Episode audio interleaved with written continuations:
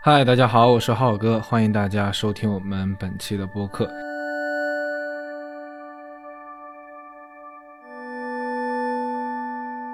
那我们还是在上一次播客的那个话题基础之上继续往下聊啊。上一次呢，我们介绍了我们这种读书的呃形式啊，我们会从张德芬写的这本《遇见未知的自己》开始，然后我们一起来去解析和来去。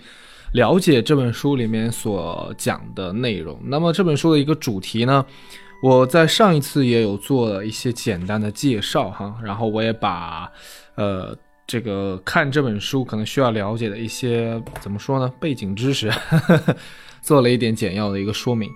就其实我这次在想哈，我在准备这第二期的时候呢，我还是重新想了一下。那我觉得，嗯，其实这本书所关注的一个话题啊，它所涉及到的一个领域和方面，跟我们的生活是有非常紧密的一个联系和连接的。呃，我之前听过这样一个说法啊，就是说是各各个学科的学者都会认为自己的学科是天下第一重要，然后各个行业的从业者也都会觉得自己的这个领域。自己现在所处的这个职业啊，所从事的这样一个工作是天下第一重要，这个我觉得无可厚非，对不对？而且我们看我们身边，大家都会有这样的一种啊一种一种心情，会有这样的一种呃一种自我的一种认知，这个非常可以理解。那还有就是说，我们觉得。这个好看的电影，那就是对吧？我们的这个艺术审美，那是绝对是世界一流的。然后我们的这个音乐审美，那一定是世界一流的。那其他人的审美都是，对吧？一般般，都不如我们的好。所以这种都不如我们好的这种心态啊，这种心理其实是比较，呃，比较普遍的。但是呢，我经常也会反问自己哈，那我觉得。呃，每个人可能都觉得自己现在做的事情都那么的重要，或者说是唯一重要、最重要啊，用了一个最高级的修饰语去形容自己现在所做的这些工作。那么，不可能。首先，客观哈来讲，不可能说所有的事情都那么的重要。那我也会在不断的去追问，不断的去反思自己。那我所认为，我所坚持觉得，呃，它是那么重要的事情，那真的是那么重要吗？或者它从客观来讲的话？嗯，从一个更具有普适性的角度来讲的话，它真的有那么重要吗？我也在不断的去追问自己这样的一些问题。那包括我们现在所讲的这本书哈，虽然呢，我会截止到目前为止，我仍然觉得说，呃，关系到我们的内心、精神领域、我们的自我成长、自我提升部分的这些事情是最最重要的，没有一些事情比它还要重要。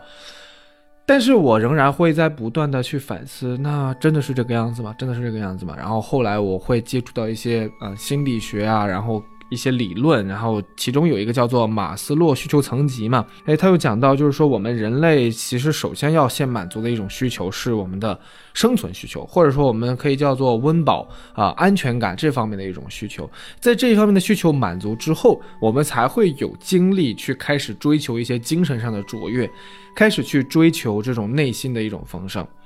所以其实呃有一句话叫做经济基础决定上层建筑嘛，然后我觉得它也是蛮有道理的。其实有的时候我们在聊一些这种啊所谓的呃精神领域的一些东西啊，艺术追求啊，呃成长追求啊什么之类的，我后来其实也有意识到说这样的一种。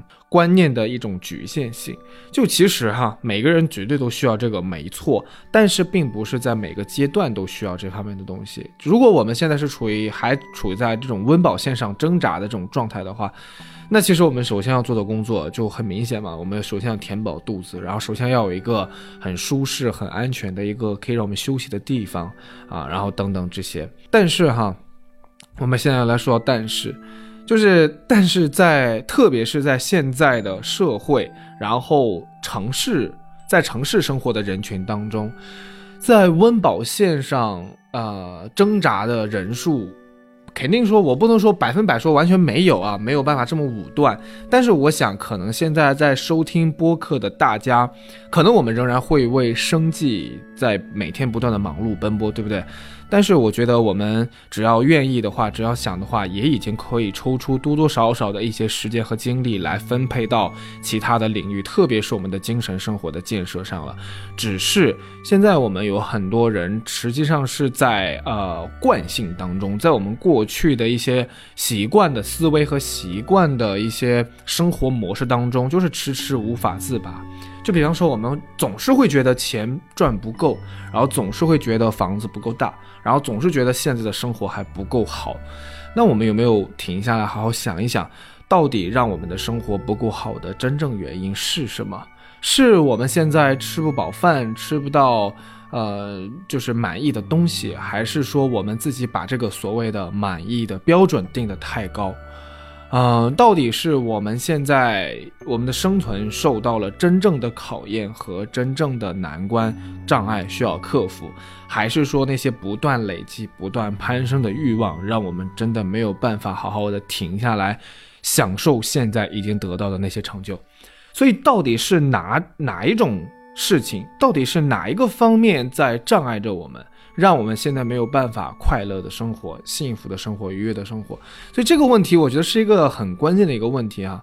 有一句话叫做：“如果你走得太远，可能会忘记自己为什么出发。”那我觉得，像关注身心成长这个领域的这方面的事情啊，其实就是在给我们一个提醒，然后让我们有一个回看的机会，让我们能够有这个时间，然后有这个机会静下来去问一问自己：我们到底为什么要出发？我们现在走的这条路是一条什么路？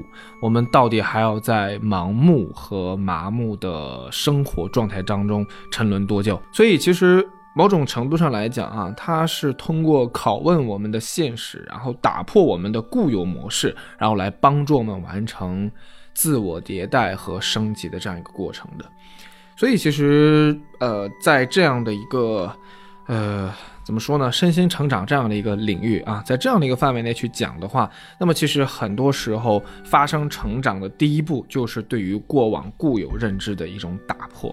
那我们上一次也有讲到哈，这本书，呃，第一章里面的那个内容，就是说，就是若琳在遇见一个老人以后嘛，然后那个老人对他提出一个问题，就是关于你的身份是什么，你是谁这样的一个问题。那其实我们可能原来的时候会也是会习惯性和在我们的固有认知的作用下，我们会觉得我是某某某，对吧？我是一个什么样身份的人？然后我是，啊，通过工作，然后通过地位，然后通过外在的形象，啊，然后通过我们的家庭的关系，然后等等很多方面来去界定我们是谁。那这个是一个我们很习惯的认知。但是上次我们讲到，其实这些东西都通通没有办法界定我们自己是谁。要么呢，就是非常的局限；要么呢，就是把自己、把自身建立在一个外界可能随时会消失的一种身份之上。那那这些通通都不是说是出于自证的一个角度，然后来实现，呃。对我是谁的一个解释的，它都是需要一些外在的一些环境啊，然后外界的一些因素啊，然后才能够达成的。那这样的一种自我形象当然是不够稳定的，然后也不够真实，也不够深刻的。所以，那我们首先要来看到的一个点，就是说，其实生活当中很多的烦恼都来自于我们对于自我形象的一种错误认知。就怎么说呢？就比方说，我们觉得，哎，我是父亲的儿子啊，或者说我们在。说的形容的精确一点啊，我是父亲的好儿子，或者说不怎么好、不怎么听话的儿子。那其实无论是哪一种啊，我们都会被这种形象所困扰着。如果你是一个，你觉得自己是一个所谓的好人，然后你要维持一个好的形象。啊，然后你要维持在朋友、同事面前的一种善意和善良的一种形象，然后在你的爱人面前一种体贴和温暖的形象。那么这些东西呢，当然好，呃，当然都是好的，对不对？我们是可以通过这样的一种方式，哎，来介绍自己是一个好人，然后来介绍自己是一个温暖、优秀、善良的人。那这也是我我们的一种形象啊啊，我可我们是可以这样去自我介绍的。但是呢。我们也会因为要维持这种形象而耗费掉很多的精力和能量。那很多时候，其实我们要承认，我们没有办法时刻做做到一个好人的样子。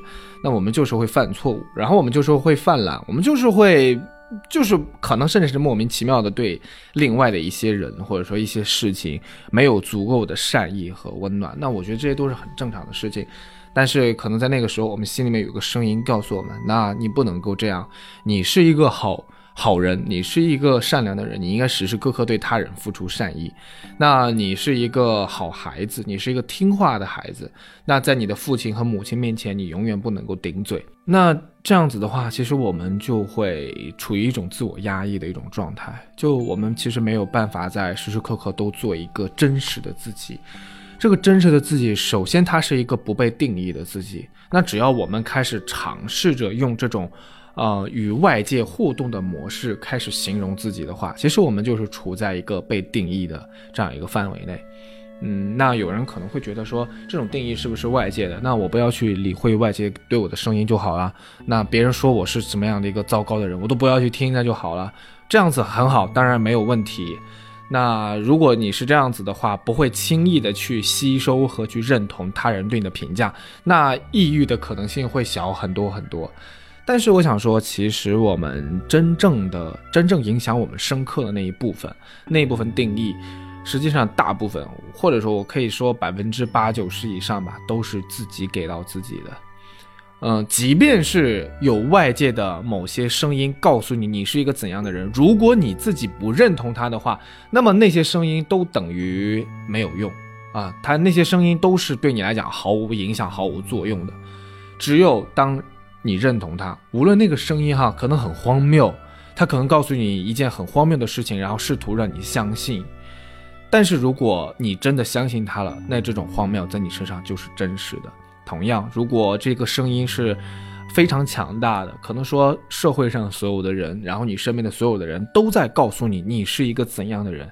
声音很强大了，然后我们时时刻刻其实都是在被这种声音所教导着，然后告诉我们要做一个这样的人那样的人，然后他帮助我们定义什么叫做成功，然后什么叫做失败。这种声音非常的强大啊，这种普世性的这种观点，呃，是在我们身边可以说是无孔不入的吧。但是如果你不认同他，如果你不相信他，如果你不把这种想法定义为是自己，然后定义为是。是我要去为之付出的那些东西，那其实它根本就不会影响你分毫。所以说到底，还是我们自身的力量是最最重要的。所以，啊，有很多的问题，有很多的困苦，都是来源于我们对于自我身份的一种错误认知，或者是一种偏狭的一种认知。当然了，从某种意义上来讲的话，其实呃，偏狭才是唯一的错误啊，没有真正的错误。嗯，所谓的错误，只是说我们把某一个部分，然后把某一个片面的一种认知，当做了我们所认为的全部。所以有句话是这样讲啊，就是恐惧来源于对事物的片面认知。就是比方说，你有人可能很害怕蛇，然后他就对蛇有一种很大的一种恐慌和恐惧，但是。那我们要知道，首先蛇它不是都会咬人的，对不对？然后咬人的蛇，然后里面其中也只有一部分是毒蛇，那么还有很多的蛇它是安全，甚至可以当做宠物来养的，呃，但是那就。不管了，害怕蛇的人，他就会看到这个东西，就会本能性的一种害怕，他不会说试图去了解到这些的全貌。然后有人可能会觉得，罹患精神疾病的人是一件很，就是这些人我们要离他敬而远之，对不对？搞不好他就发起疯来，然后呃，可能说拿着刀乱砍什么之类的。但是这样也是一种偏见啊，那不是说所有的。呃，精神疾病的患者都会有攻击他人的一种倾向的，它只是占非常小的一部分比例。所以就是说，我们对这些不了解事物的一种偏见，会障碍住我们对他的一种正确的一种认知，我们会对他有恐惧。那所以说，我们如果。如果很全面的去了解它的话，其实发现可能说真正值得我们恐惧的事情是非常非常少的。对，所以对待我们恐惧的事情是这个样子，那对待我们自身其实也是这个样子。就是只有当我们在片面的了解我们自己是谁的时候，我们才会感觉到有很多的不满足，然后对自己的各种的不接纳。那是因为我们没有认识到我们的真实身份是什么，我们只是。啊，用一种片面的语言，然后给自己贴上一个简单粗暴的标签，告诉自己，哎，我是一个怎样怎样的人。那人是多么复杂的一个事物，哈，一个动物。那你怎么可以用简单的几个词汇就可以概括它呢？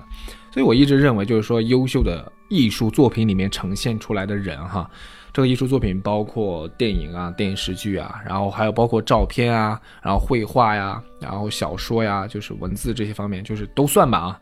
就是这些优秀的艺术作品里面呈现出来的人，我认为。啊，他们都是有着人性的复杂面相的那种脸谱化的描写哈，人家一看，哎，这个是好人，然后那个是坏人。我觉得这样的作品谈不上是优秀的艺术作品，因为它只强调了人的片面性，然后并没有把人作为一个真正的主体来描写。这样的艺术作品，它只是在表达一种观点，而不是表达一种真实，啊，不是表达我们身为人所具备的那些真实的东西。所以我觉得一个好的作品，它对人性的揭示一定是复杂的。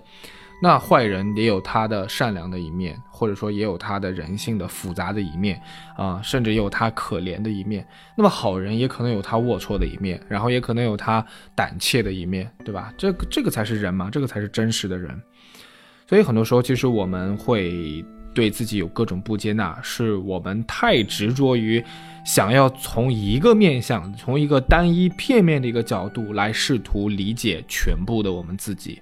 那我们就觉得，那最好我们就是啊，在任何时刻都是正向的呀，在任何时刻都是阳光的呀，然后在任何时刻都是温暖的，然后热情的，有爱心的呀，对不对？在任何时刻都是睿智的，那这怎么可能呢？是不是？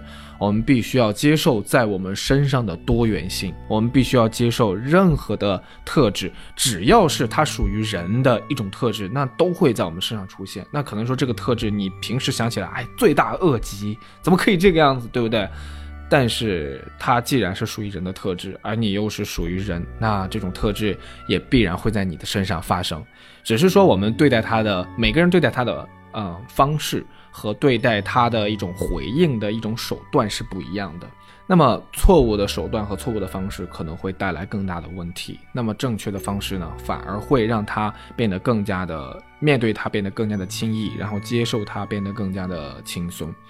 所以我们要知道这一些啊，那我们要开始今天的这个关于书籍的这个部分啊。其实刚才都是在聊书了，其实刚才都是在，呃，讲这个书的这个内容，呃，我是做了做了一些延伸和一些发散哈，因为上一次的。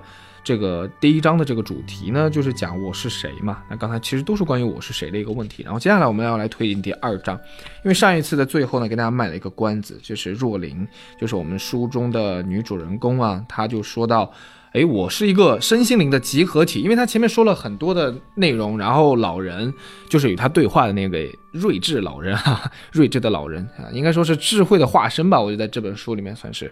然后他对若琳的回答都不满意。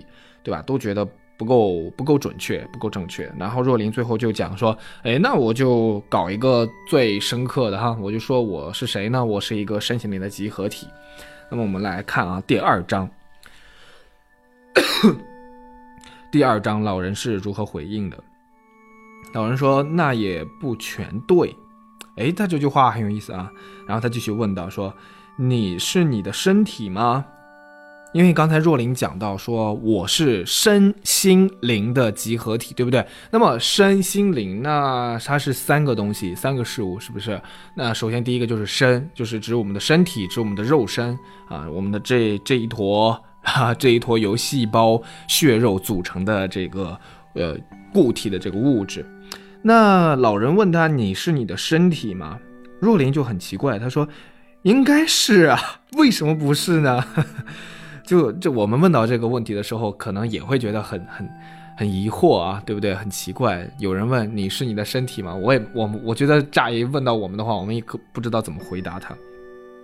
然后老人就跟他说：“那你从小到大身体是否一直在改变呢？”哎，若琳回顾一下，真的确实是在改变。那这种呃身体的这种长大，当然就不说了，对不对？然后他也形容自己就是啊小时候很胖，然后长大了又变瘦，然后最近又变胖这个样子。啊，然后他书中还提到一个啊，就是说根据一个报道呢，就是我们的细胞每隔大概七年的时间就会全部换新，这什么意思呢？我以前也看到过类似的一个新闻吧，算是啊一个相关的一个数据，就是说我们的细胞是会有新陈代谢的，是不是？就比方说我们现在呃长出来的指甲呀，然后我们皮肤的那蜕的那些死皮呀，然后甚至包括我们的耳屎、眼屎、鼻屎，这些都是我们的身体内的细胞新陈代谢的产物啊。那我们的身体通过不断的迭代我们的细胞，然后来维持它的健康和正常的运转。那么如果它的新陈代谢出现了问题，那将会引发各种各样的疾病，是不是？所以新陈代谢是健康的一种标志，而新陈代谢又意味着什么呢？又意味着，嗯，可能你今天看到的手部上的某一块皮肤的某一个细胞，那你明天再看到同样位置的时候，那已经不是同一个细胞了。然后昨天你看到那个细胞已经新陈代谢，它可能死掉了，它可能已经以死皮的形式就。飞走了，就可能飘在你的床上啊，然后就可能被你的衣服摩擦下来啊，可能说被洗手的时候被水龙头抽进下水道里面。总之，它已经不在了，在同样位置的那个地方是一个新的细胞。对，这种这种我们可以理解，是不是？这个就是一个很很正常的一个情况嘛，对不对？啊，包括你头皮屑，其实都是新陈代谢的一个结果呀。OK，那。在这个报道数据里面呢，他提到了一个时间，就是说大约七年的时间，你的身体的任何一个位置的任何一个细胞都已经不再是七年前的那个细胞了。诶，这么想的话。那是不是有一种量变产生质变的感觉？那我们现在来看我们的身体啊，比方说我现在二十来岁，那我觉得我的身体就是陪伴我长到从我一出生开始，然后一直长到哦，应该说出生之前就开始了，对不对？在妈妈肚子里的时候就是这具身体，然后一直到现在二十几年的时间，那还是这具身体。那我会觉得它是一个稳定的东西，一个固定的东西，是不是啊？它也在陪伴我。但实际上，根据科学研究，我们有一个反直觉的结论，就是不是的。那在这二十几年的时间里面，哈，根据七年这个数字，那我的身体可能至少已经换过三四轮这个样子。所以说我其实现在拥有的是我的第三副、第四副身体。很反直觉，是不是？但是我们仔细想一想，哎，好像从逻辑上完全没有没有办法驳倒它，那就是这个样子。我们的身体已经在每七年一个周期的过程当中会全部换新啊，会全部换新。也就是说，你现在看到的你身体的任何一个部位啊，然后你的身体的啊皮肤之下啊，你的身体内部的任何一个器官、任何一个细胞，都已经不再是七年前那个样子了。哎，那这里其实就会给我们有一个很有意思的一个思考哈，就是我们来现在再回到老人问的那个问题，就是你的身体真的是你吗？那我们再来看哈，我们凭什么觉得我们的身体是我的？我们有什么理由呢？对不对？首先第一个哈，我们会觉得他是从小从我们出生开始就陪伴我们长大的，所以那他就自然就是代表着我了，那他自然就是我了，对不对？哎，那我们来看刚才那个数据，那个研究，那好像不是这个样子哦。从你出生到现在，假设你现在是，呃，比方四十九岁吧，啊，那按照七年来讲，你已经是你的第七具、第八具身体了。那这个它不是说是从小陪伴你的东西，也就是它不是你先天带来的那具身体了。那那它如何代表你，对不对？那它是一定是受到外界各种因素产物的一个结果。哎，那我们现在再来关注另外一个事情啊。如果这个身体经过细胞的新陈代谢以后不是你了，那么新的那些细胞是从哪来的呢？是从什么地方形成的呢？也就是说，我们现在要发现哈，这个身体不是说我们一直的那个身体了，那它一定是说在呃有外力的一些干扰和因素的作用下啊，然后。创化出来的一些新一个新的一个物质，对不对？那么这个因素是什么呢？其实就是我们平时啊吃过的饭，然后呼吸的空气，然后所摄取的各种能量，然后我们身体正在工作的细胞，然后把这些能量转化为新生的细胞。那么这些新生的细胞，我们来看它从哪来呢？它从我们摄取的能量中来，是不是？然后我们摄取的能量从哪来了？从我们吃进去的东西来，是不是？我们吃进去的东西是什么呢？比方说面包啊、面食、米饭、蔬菜、肉类，各种各样的吃的，对不对？还有我们的喝的，是不是啊？水也好，茶也好，饮料也好，可可也好，咖啡也好啊，反正不管各种各样吧。好，那我们现在可以得出一个结论：虽然中间经过了很多的步骤，但是我们的身体就等于我们吃过的食物。哎，有意思，对不对？又是一件比较反直觉的事情。我们会觉得身体就是身体啊，食物就是食物啊，食物是用来供养我们的身体的。但是食物怎么食物怎么本身就是身体呢？但是通过我们刚才这样一个分析下来看，哎，好像似乎真的食物就是我们的身体。所以从这个角度来讲的话，我们的身体不是我们的身体，是由各种的蔬菜、肉类啊、谷物，你吃下去的任何东西所组成的身体。所以这个身体实际上，如果真有一个归属的哈，如果真有一个归属的话哈，那它应该归属于它的创造者们呢。也就是说，你的身体实际上应该是属于你的食物们啊，应该是属于你吃下去的这些东西。所以，如果你是吃牛肉的话，你的身体应该属于牛；如果你是吃蔬菜的话，你的身体应该属于蔬菜。啊，那么可能还要再往前推一点，那就比较荒谬了哈。那你的身体可能属于养牛的人啊，然后你的身体可能属于种地的农夫、农民。那我们就不往前去推啊，但是道理是这个道理，对不对？所以你看，身体为什么要成为我呢？就是它有什么理由呢？我们凭什么可以把身体叫做是我自己呢？那我们首先给出的第一个理由，它似乎立不住，对不对？就是说它是。呃，我与生俱来就带来的，它是我先天本有的啊，它是一直陪伴我的。那它一直拥有，它一直从属于我，它一直被我拥有，那它可不就是能够代表我吗？但是这个理由它立不住，对不对？我们现在知道它是会一直更新迭代的。然后我在这里再引入另外一个很有意思的一个悖论啊，叫特修斯之船悖论，就是这什么意思呢？就是这个跟我们的身体的更新迭代哈，它是完全相同的一个过程。就是说是在古希腊有一艘有赫赫战功的战船，然后它的名字叫特修斯号啊，就特修斯之船。就他服役的时间很久，那为什么呢？就是因为他一直在立战功，而且从未被击沉过。那他肯定是一艘很很传奇性的船了，对不对？但是毕竟航行了这么久，他需要时刻去啊返修，然后他要去修理坏掉。呃，坏掉的轨杆呀，然后需要修补的甲板呀，然后通通这些，它需要都去做处理嘛。哎，有一天人们发现，其实特修斯之船上面的所有部件已经全部换新过一遍了。包括它的甲板，然后它的船骨，然后它的这个呃里面的这个装潢，然后它里面的家具，然后它的船帆、它的桅杆，然后它的武器，就是各种各样的东西，全部都已经换新过一遍了。然后这个时候，大家都知道希腊盛产哲学家嘛，对吧？这个时候就有哲人站出来提问了，他说：“这艘船还能够叫做特修斯之船吗？”这是一个很深刻的问题，是不是？如果特修斯之船上的所有部件已经全部更新过一遍，已经全部换过一遍的话，那么这艘船还能够是原来的那艘船吗？那当然，问提出这个问题以后，会呃有两方的意见，对不对？有一方的意见就是说，呃，不是了，啊，它所有的部件已经全部都换过了，那它就不是原来的那艘船了。呃，然后呢，有另外一方的意见就是说，啊，它还是的。嗯，它一直叫这个特修斯之特修斯号，对不对？嗯，然后虽然每一次会换一些零件，但是它这个主体还一直都在啊，啊，那么这个船自然就还是原来那艘船了，对不对？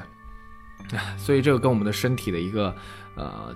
更新换代的一个例子是非常相似的。那我觉得这个悖论呢，我就不展开。感兴趣的朋友呢，可以在网络上去搜索一下啊，特修斯之船悖论啊，有的会翻译成是这个忒修斯之船悖论啊，都可以。那我们也可以自己去思考一下，那这艘船到底还是不是原来的船？然后这个对这个悖论的一个解释哈，然后非常精彩。那大家可以去搜索一下看看，然后涉及到很多的关于我们如何认识自己。啊，然后我们如何认识这个世界的问题？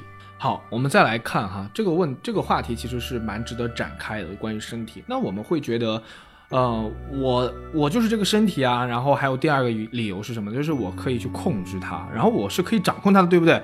我说让大拇指动，那大拇指就得动；我说让食指动，那食指就得动。然后我说要张嘴，它就得听话的张嘴，是不是？那我可以控制它，那我就是它，它就是我，我们就是一体的。好，首先我们来看啊啊。我们可以控制身体，我们可以掌控身体，这个是理由，对不对？但是我们要问，我们真的可以掌控身体吗？我们真的可以吗？我们可以掌，我们可以在任何时刻掌控身体的任何部分吗？我们来看一下，我们可以在任何时空、任何时刻掌控它吗？首先不能的，对不对？我们没有办法，比方说，我们就没有办法睡觉的时候掌控我们的身体啊。那这个时候身体在。呃，在干什么呢？他在自己掌控自己，对不对？他好像不归我们管了，也就是说，他跟我们分开了，他跟我们认为的那个我那个时候不是一体的。那我们可以掌控身体的任何部分吗？这个显然也是不能的。没错，你可以张开嘴啊，是不是？你可以张开嘴，然后你可以选择咀嚼东西，但是你可以决定你的消化吗？你跟你可以跟你的肠胃说，好的，现在开始消化，然后现在停止消化。那你没错，你是可以伸出手啊，但是你能够决定你的指甲生长的速度吗？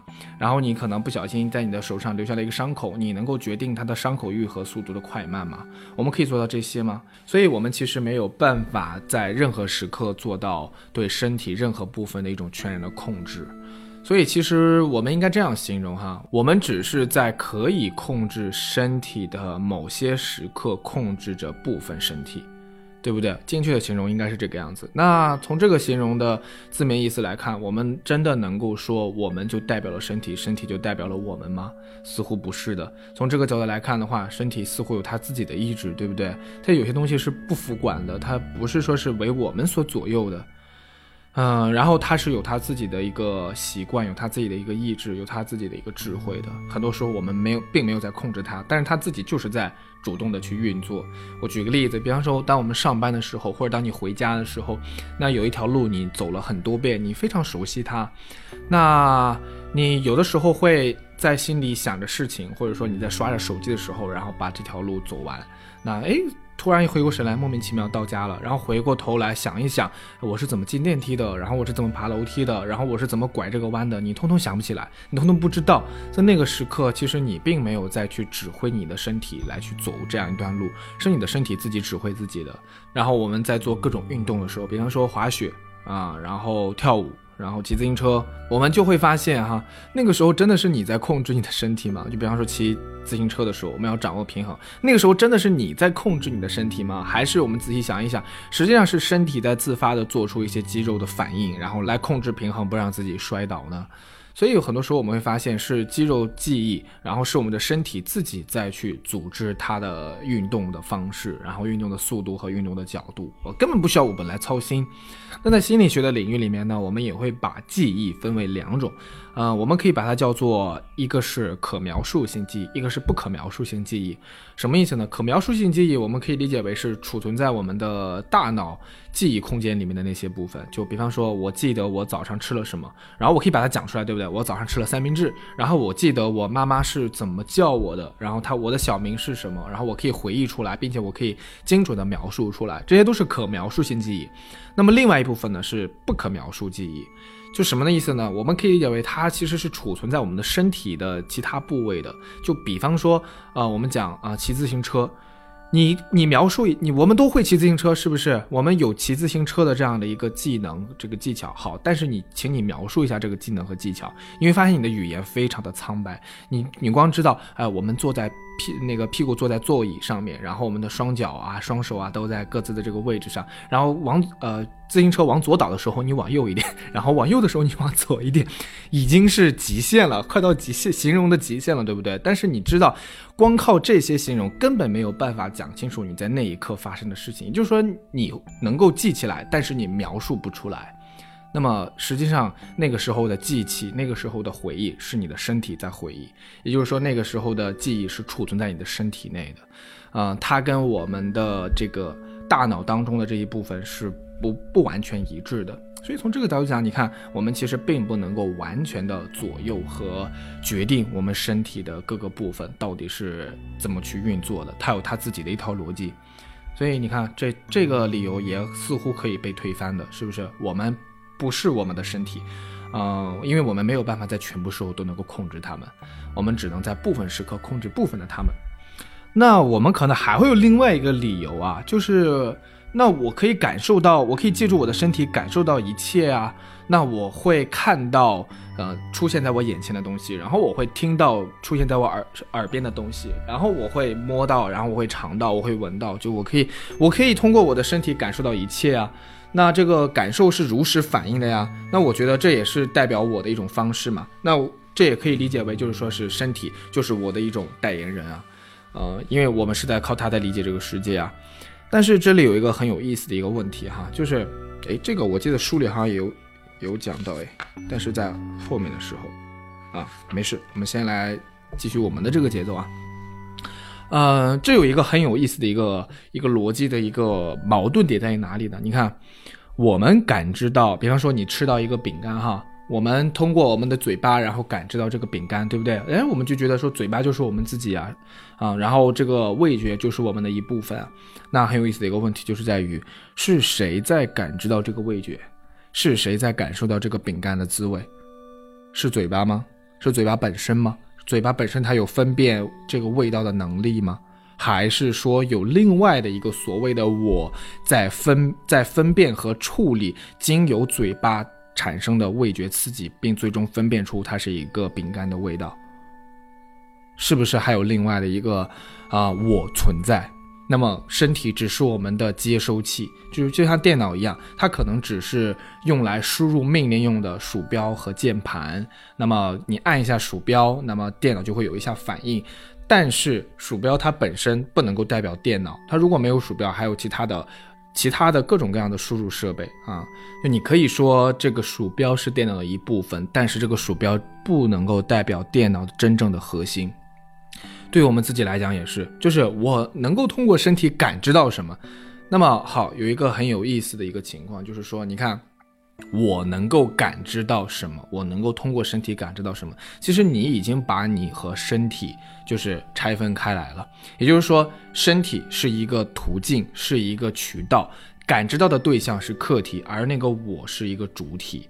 啊，我在这里既不等于客体，也不等于渠道，我只是通过身体感受到一个客体的存在。所以你看，在这种描述里面，只要是我感觉到什么，我感觉到什么，那么这个感觉本身首先一定不是我，啊，而一定是我的功能，一定是我的作用，啊，一定是我它的体现方式之一，而不是那个我本身。啊，这一段可能也稍微有一点点绕啊，但是我们。呃，要清清楚说这其中的逻辑是什么。所以你看，啊，我拥有，我所控，然后我所感，这些理由，这三个理由都不能够成为充分的理由，都不能够证明身体就是我，身体属于我，身体代表我。好，那我们现在要问，那我到底是谁呢？既然身体不是我，那什么又是我呢？那如果身不是我，那我们的心是不是我呢？呃，首先一个哈，我觉得这个心呢，各种不同的领域里面会对它有各种不一样的定义啊。就比方说，在佛家里面讲的心，然后在和在心理学的讲的心啊，还有在这个，比方说这个宋明理学当中讲的心，它可能就不是一个心。然后对这种心的不同的定义哈，其实有的时候会让我们的语言交流变得比较的复杂和比较的麻烦。那我们这里首先假定一下吧，哈，我们假定这里的心呢是指的是心智啊，是指的是我们的头脑、我们的大脑里面的内容啊，我们的思想。哎，我我直接读原文啊，这里若琳说道，啊，老人先问你所谓的心是什么呢？若琳说就是我们的头脑啊，包括知识、思想、情感等等这些。好，那这里我们先给心做一个定义啊，就假设这里的心呢，代表的是啊知识、记忆、情感、思想啊等等这些东西。那这些东西，哎，我们觉得，哎呦，那就是我们自己啊，对不对？你看，我们不就是根据过往的记忆，然后产生一些新的情感，然后有一些新的思想啊，然后我们通过知识，然后来去推动这一切的这个发生啊，然后作为一种资粮，哎，好像似乎没错呀。然后这个构建了我们自己的一个精神主体，是不是？那我们现在在想事情，我们现在在感受事情，哎，那似乎这个大脑是我们的一个主体啊。哎，那我是就是他喽，我就是这个心智本身喽啊。另外还有一个，我们脱离的心智，我们也没有办法生存嘛啊。当然了，其实脱离了身体，我们也没有办法生存，对不对啊？反正总之就是好像哎，比身体有一些更更充分的理由了，是不是？我们再来尝试解读一下，那么这个心智啊，这个心到底是不是你呢？首先我们来看这个心智，它是与生俱来的吗？前面我们说到，我们之前认为身体是与生俱来的嘛。啊，所以它最有资格代表我们。那么心智呢？心智是有生，呃，是与生俱来的吗？那这里我想拆开两部分来讲啊。首先一个很明显的就是说，心智里面的内容绝对不是与生俱来的，对不对？就比方说我们现在知道一加一等于二，但是你问一个刚出生的小孩，他一定不会知道一加一等于二。当然，现在你还会可能知道高等数学，对不对？知道各种天文地理、物理化学的知识，然后知道如何展开工作等等各方面，你通通都有，通通都包含在你的心智里面。但是你问一个小孩子，啊，他可能已经上小学了，但是他这些都不会知道。所以说这些内容全部都是我们后天学习来的，我们也可以把它理解为，它实际上是我们吸收的外界的部分，啊，也就是说心智的内容不是我们，对不对？大家认不认同这一点？就心智的内容不是我们，心智的内容是我们在逐渐长大的过程当中吸收到的外界的那些东西，是外力给我们的，是外界的因素给到我们自身的。它一开始是不存在在我们的大脑里，不存在在我们的脑海里的。所以，思维的内容、心智的内容不等于我们，哪怕我们现在有多么认同它，它也都不等于我们。好，那我们再来看哈，心智还有另外一个部分，就是这个心智的功能。是不是与生俱来？是不是等于我们的？诶，那这里似乎还有挺有道理的啊。就心智的功能，呃，心智的内容，刚才我们说到不是，但是你看小孩子他也是可以思维的呀，然后他也是可以就是思考的，他也是可以去观察的呀，这些不都是心智的功能吗？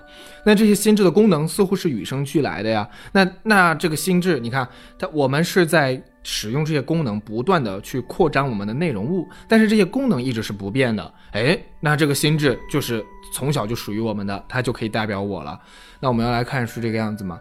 就是心智的功能从小时候就已经是已臻完备的吗？哎，好像也不是哈。我们的心智功能也是随着年龄的发展不断的增加的。就比方说小孩子，他就可能没有抽象思维、逻辑思维这方面的一个这么完善和这么成熟的一个思维的一个方式。然后他也呃有一些对小研究小孩子的一些心理学家哈，研究儿童的心理学家，就他们会做一些非常有趣的实验。就比方说啊折挡实验。就你在小孩面前啊，在一定的年龄段小孩的面前，那么你给他前面放一个，比方说放一个食物，他很喜欢吃的食物，诶，他很高兴，对不对？然后你拿一张纸放在他跟食物的中间，然后把食物遮挡起来，然后小孩就会很困惑，他就不知道食物诶怎么会凭空消失了呢？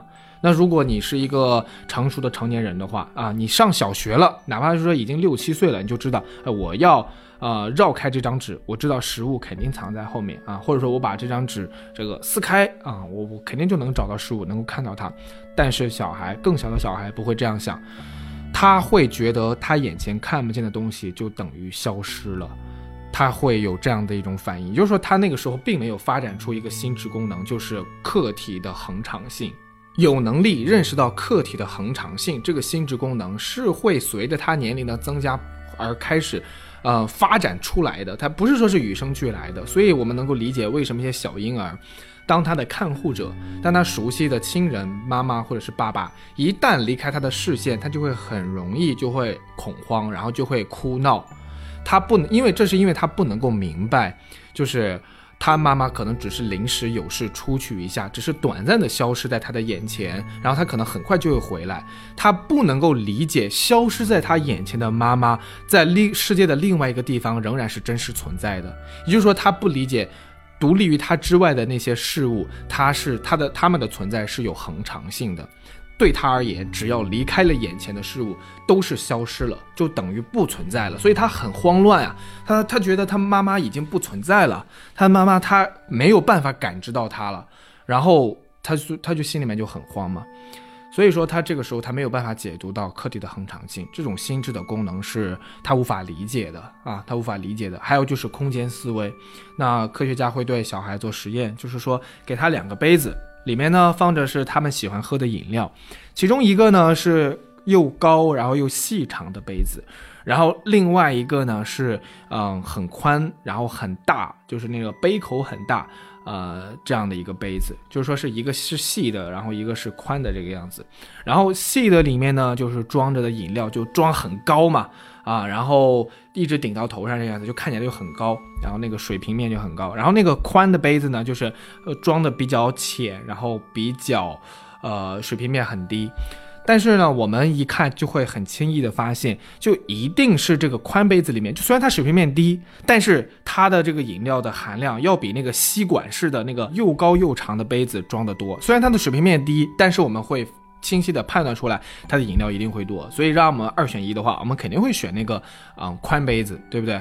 但是给小孩子的话，他们不会这个样子，他们会选那个水看起来很高，呃，他们会觉得这种高就意味着多，也就是说他们那个时候的空间体积思维并没有成型，他们这种的呃判断这种空间体积的这种能力也没有被发展出来。所以你看，心智功能并不是我们与生俱来就获得全部的。所以你看，就这些心智功能，它并不是与生俱来的。呃，心智功能也好，心智内容也好，要么呢，他们是在我们逐渐长大的过程当中受到外力的刺激、影响和支持，然后逐渐的产生和形成的；或者说，在某一个时刻之前，然后它是没有办法呈现出来的。呃，我们可以理解为说，它似乎那个时候不知道在什么地方，这个功能不知道储藏在什么地方。那么，反正总之，它没有那个时候表现出来。所以在那个时候，呃，它不能够被称为心智的一部分。也就是说，那个时候它是在心智之外的，它可能是在嗯别的，反正不管什么地方吧。这个待会儿我们可能会聊到哈。也就是说，在心智之外，还可能有另外一个主宰着心智发展的一个事物，或者说我们的一个组成部分，在主导着心智在不同年龄段的功能的萌发和功能的提升，以以及不断的成熟。所以不管怎么样，就是说心智呢。呃，它不是说一开始就有的，一开始就完善的。哎，我们没有办法说它就是与生俱来的。我们自己，那我们可控吗？那首先这一点，我觉得大家可能会很多人有信心，是不是？哎，我们的思想，我们当然可以控制了。我要他想什么，我就想什么。好的，我们来做一个很有趣的实验啊。那我们先来看书里面一个很有趣的一个实验哈，就是老人让若琳呢，就是闭上眼睛，什么都不想，问问他能不能做得到。啊，那过了好像一个世纪那么长，老人跟若琳说：“好，可以张开你的眼睛了。”若琳说道：“根本不可能让头脑什么都不想啊。”所以你看，我们可以控制自己的思想吗？我们现在不妨就来做这样的一个小实验。你现在就可以闭上眼睛，一起来静静的坐着，坐一会儿，什么都不要做。好，如果你现在觉得你的心智是你的，是不是？那我们现在来看啊，我要给大家。这个心智啊，你是心智的主人，你就是可以完全的掌控它。那我们现在来提一个简简单单的小要求，接下来的一分钟呢，请你什么都不要想。好，现在开始。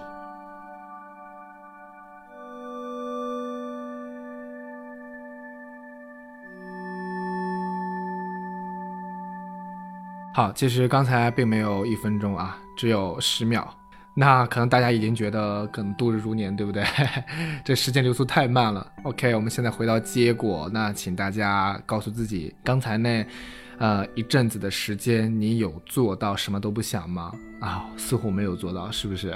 你的脑海里面是不是充满了各种各样的念头？所以我没有办法控制自己的思维啊，没有，我没有办法控制自己的心智，我们甚至都不能决定自己在什么时候。停止思想，我们甚至都没有办法决定我们要想什么。然后我们还可以再做一个另外一个很有趣的一个小实验哈。这个小实验呢叫做“别想大象”，什么意思呢？就是说我们接下来在十秒钟的时间里哈，你只用做一件事情，就是千万不要想到大象这个动物，千万不要想到它。除此之外，你想什么都行，好吧？我们不能够停止自己的思想，难道我们还不能控制自己想些什么吗？我们还不能控制自己想到的内容吗？啊，我们不信，对不对？我们现在来试一下，别想大象，开始。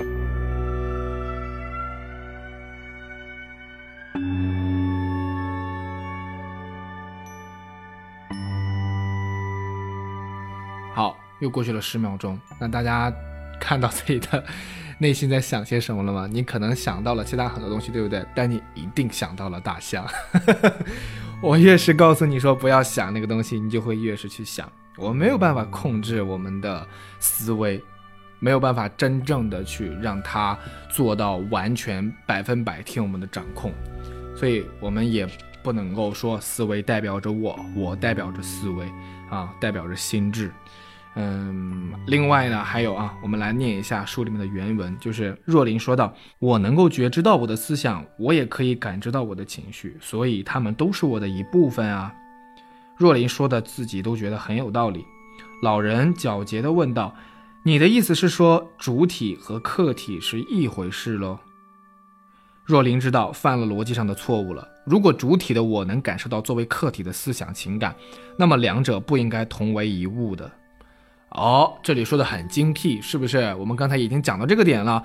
如果你看，你认为你感受到了身体的感觉，你觉察到了心智的思想和思维的内容，那这些感觉和内容都是我的，都应该是我的一部分呀。我能够感受到它们呀，我能够意识到它们呀。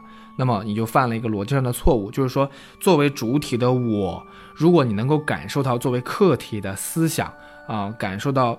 客作为客体的这种情感和感知感受，那么这种主体和客体显然就是两个，而不是一个。那么也就是说，你感受到的内容一定不是你自己，所以主体和客体不可能是一回事啊！你看，就是说我们可感的，但我们既然是可感，也就意味着说这个可感物是在我们之外。所以，如果你用这个这样的一个理由来证明。身身体是我，然后心智是我，这也是不可取的，对不对？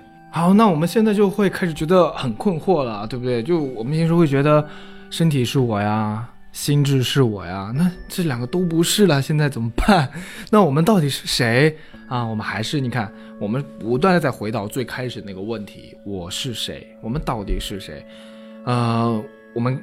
今天也有讲到哈，就是说一切的烦恼和一切痛苦的来源都是来源于对自己的错误认知，而错误又来源于偏狭。所以，我们对自己的认知，其实你看，我们之前一直可能都往往处在一种偏狭的一种状态里面，我们会错以为我们等于身体，然后我们等于心智。那怎么办呢？我们应该到底应该要如何认识自己呢？那这里若琳也有这样一个问题啊。那如果都不是，那怎么办呢？那哎，他突然发现你怎么没说灵魂呢？因为他刚才说到就是我们是身心灵的集合体嘛。那若琳这时候突然意识到，哎，你没说灵魂，那我们就是灵魂吧？那这里老人只是意味深长的一笑，然后说。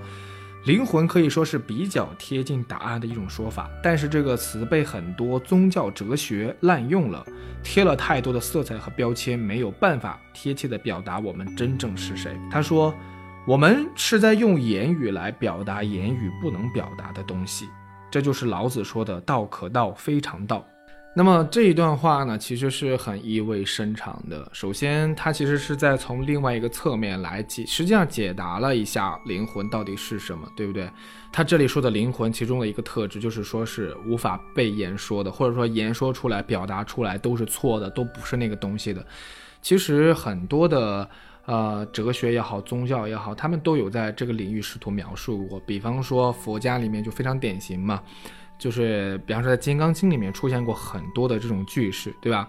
比方说，佛说啊，般若波罗蜜即非般若波罗蜜，是名般若波罗蜜。就很多这种，就是佛说什么什么什么，佛说 A 即非 A，是名 A，有什么意思呢？就是说，呃，我说一个东西啊，但是它不是那个东西，我只是把它叫做那个东西，哎。很辩证，是不是很很有趣，非常有趣的一个一个一个句式，就是说我说出来那个东西呢，我其实是想表达那个东西，但是我所说出来的东西通通都不是它，但是没办法，我只能用这个方式来暂时的指代它。就比方说，我说一个杯子啊，我描述一下，哎，这里有我有一个杯子。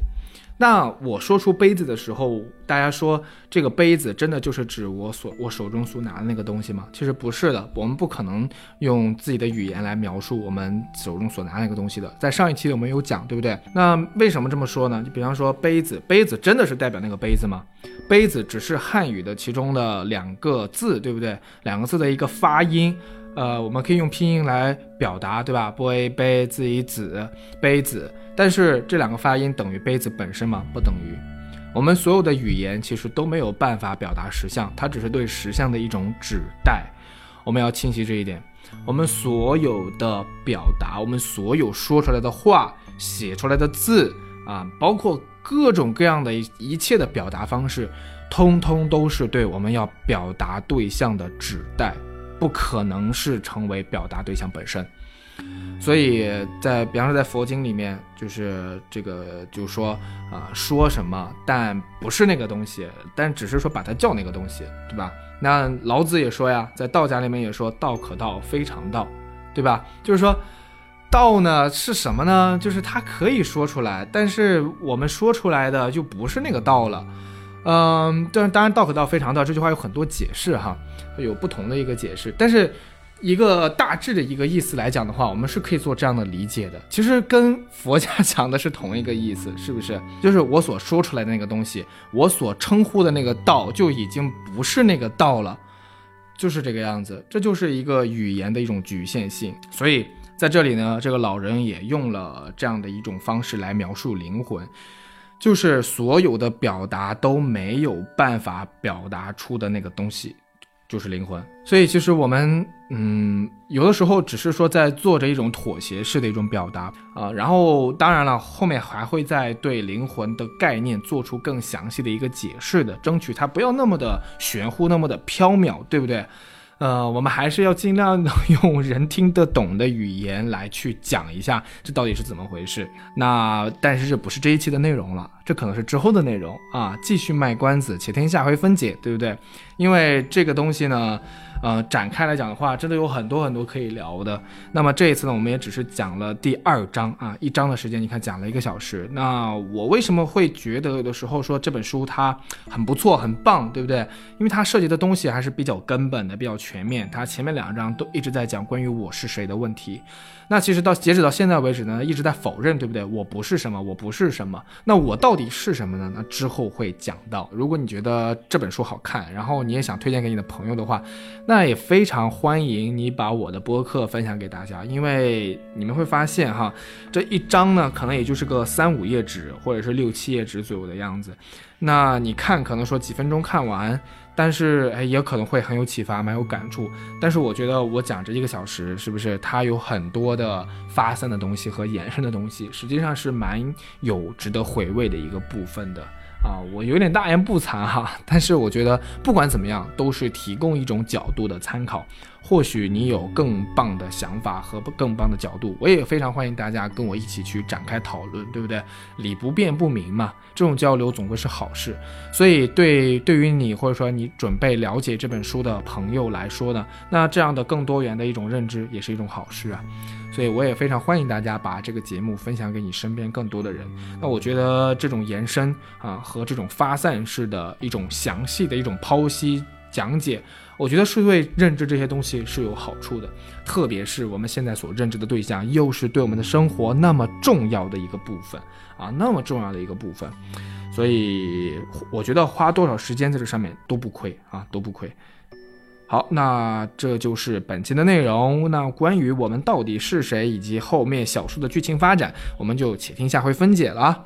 好，那我们今天就到这里，我是浩哥，我们下期再见，拜拜。